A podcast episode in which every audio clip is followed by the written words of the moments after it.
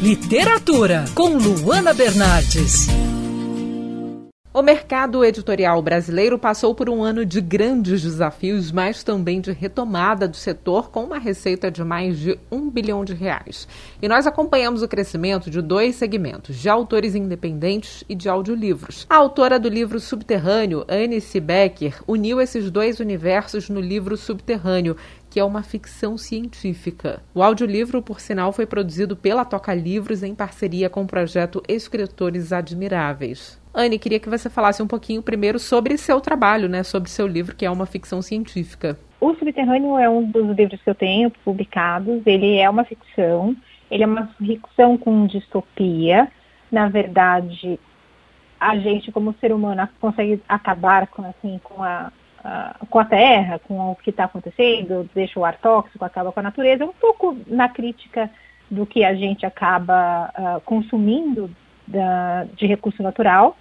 E aí, por causa disso, você teria um ar tóxico, esgotaria os recursos e as pessoas não teriam outra opção a não ser irem morar no subterrâneo. Então, daí que começa a história do subterrâneo. As pessoas fazem algumas opções para poder viver lá, algumas não muito justas, algumas bem criticáveis, inclusive. É, e aí aparece um governo que, neste momento, né, no momento que está acontecendo a história do livro, é um governo que só pensa nele mesmo, ele tem uma crítica grande do ponto de vista de só querer poder, de não estar tá pensando em bem-estar das pessoas. Então, no livro, as pessoas geneticamente são determinadas para o que elas vão trabalhar, elas não têm direito à escolha. Uh, se acontece alguma coisa errada, se elas fazem um crime mais grave, elas são con condenadas a uma plataforma, que teoricamente é como se fosse uma pena de morte, porque elas são levadas para a superfície de novo. Mas fora isso, que já não seria uma coisa muito justa, ainda tem todo um pano de fundo de jogos de poder por trás. Então esse é um cenário geral. E nesse cenário geral a gente tem uma personagem principal, que é uma adolescente, uh, que vive com a mãe e com o irmão, e ela se rebela em relação a esse jeito de viver. Então, para não dar muito spoiler, é mais ou menos sobre isso o livro. Yane, como é ser uma escritora independente, né? A gente viu muitos escritores independentes surgindo aí, é, principalmente durante a pandemia. Você pode falar um pouquinho sobre isso, sobre os desafios? Eu acho que os desafios são muitos, Ana. É, acho que os desafios antes da gente poder ser é, autor independente eram maiores, porque o mercado ele era mais restrito para quem conseguia, editora, ou tinha bastante dinheiro para pagar uma, uma editora para você fazer autopublicação. Acho que hoje, com algumas possibilidades, é mais fácil para a gente fazer isso. Então, se você tiver um bom revisor, uma pessoa que diagrame, faça capa, você hoje consegue fazer essa contratação toda independente.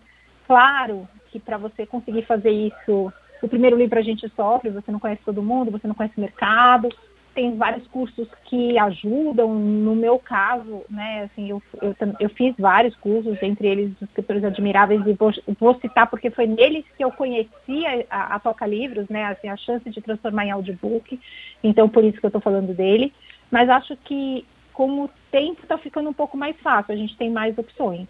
Então, ainda é desafiador em alguns pontos, mas conforme você lança o primeiro, o segundo, o terceiro, o quarto, você vai conhecendo os profissionais e isso vai facilitando a nossa vida. É, e falando agora do audiolivro, né? Eu acho fantástico, assim, é, não tive a oportunidade ainda de é, ler um livro através do audiolivro, né? Mas é uma forma prática.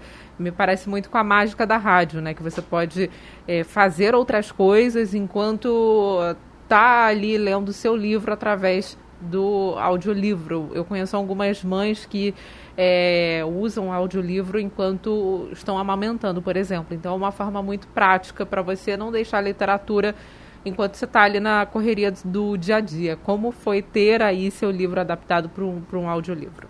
Então, acho que é muito legal. Uh, eu tenho uma conta de Instagram, né? Então, eu cheguei a fazer uma pesquisa com os leitores, assim, se as pessoas gostavam da ideia de transformar em audiolivro não foi uma unanimidade, assim, não é 100% dos leitores não foi isso, mas muitos, é, inclusive, escreveram, assim, quando eu postei a caixinha, que falaram que gostavam da ideia, porque muitas vezes eles não tinham tempo para para ler, então que às vezes no trânsito indo para o trabalho, ou isso que você falou, né, está fazendo outra atividade e conseguem ouvir.